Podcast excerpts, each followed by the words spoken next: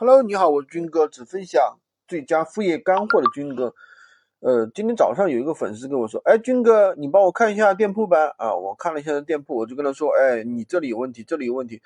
他说，哎，军哥，我看有一个闲鱼上有很多卖的很好的人，他们都是乱发的呀，他们标签也没有打，他们标题都随便乱写，然后拍的图片也很差，都是乱拍的，并没有按照你说的那些去做呀。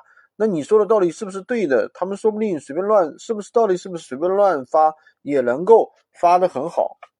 我我就跟他说了，我说，呃，闲鱼这个东西呢，它是这样子的，它是有一定的规律，但是呢，这规律不是百分之百起作用，它只是朝着这个方向。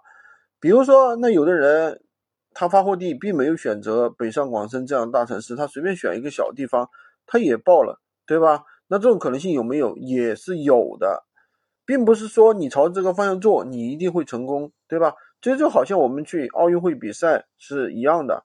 那我们去努力就一定会成功吗？不会成功，对吧？但是我们朝着这个方向去努力，它一定会有结果，知道吧？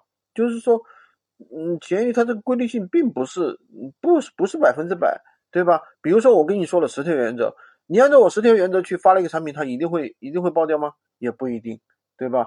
那么就是说，你可能发了两个、三个，你发的多了，那自然会爆，就是这就是闲鱼的一个规律性问题。好的，今天就跟大家分享这么多。